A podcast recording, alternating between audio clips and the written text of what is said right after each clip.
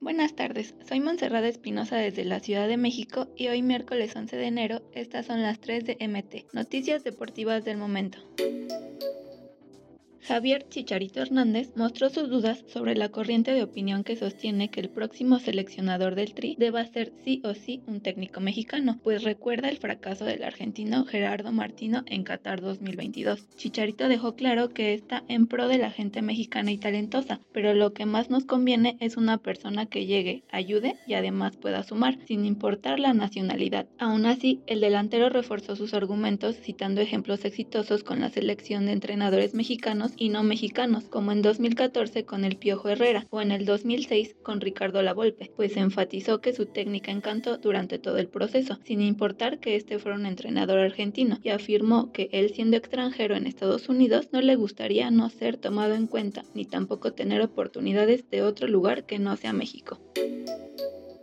Cuauhtémoc Blanco es uno de los mejores jugadores en la historia del balompié mexicano. Sin embargo, actualmente se encuentra totalmente alejado del deporte al ser el gobernador de Morelos, aunque no descartó que en un futuro se diera la oportunidad de volver al fútbol. Blanco externó que uno de sus deseos sería convertirse en director técnico y ya ha planteado varios escenarios, por ejemplo, dirigir al equipo de sus amores, el América, e incluso a la propia selección mexicana. Pero si la suerte está de su lado, quiere llegar a ser líder fuera del país, tal como lo hace Javier Aguirre. El gobernador puntualizó estar conforme con su lugar dentro de la política, pero si termina, se regresaría a ser entrenador de un equipo en México, cosa que a Cuau le encanta, pero está consciente que no hay prisa, pues declaró no sentirse hambriado como coloquialmente se dice en el fútbol, y tampoco busca el hueso político.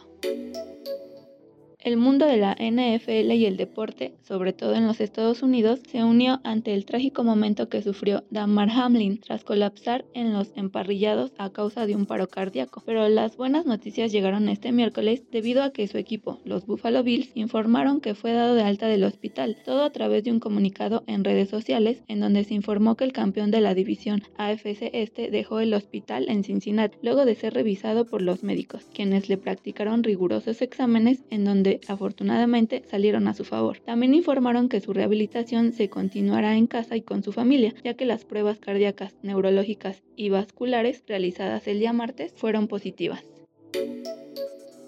No olvides suscribirte para recibir la información deportiva más relevante del momento. Esta y todas las noticias las puedes encontrar en mediotiempo.com y en todas sus redes sociales.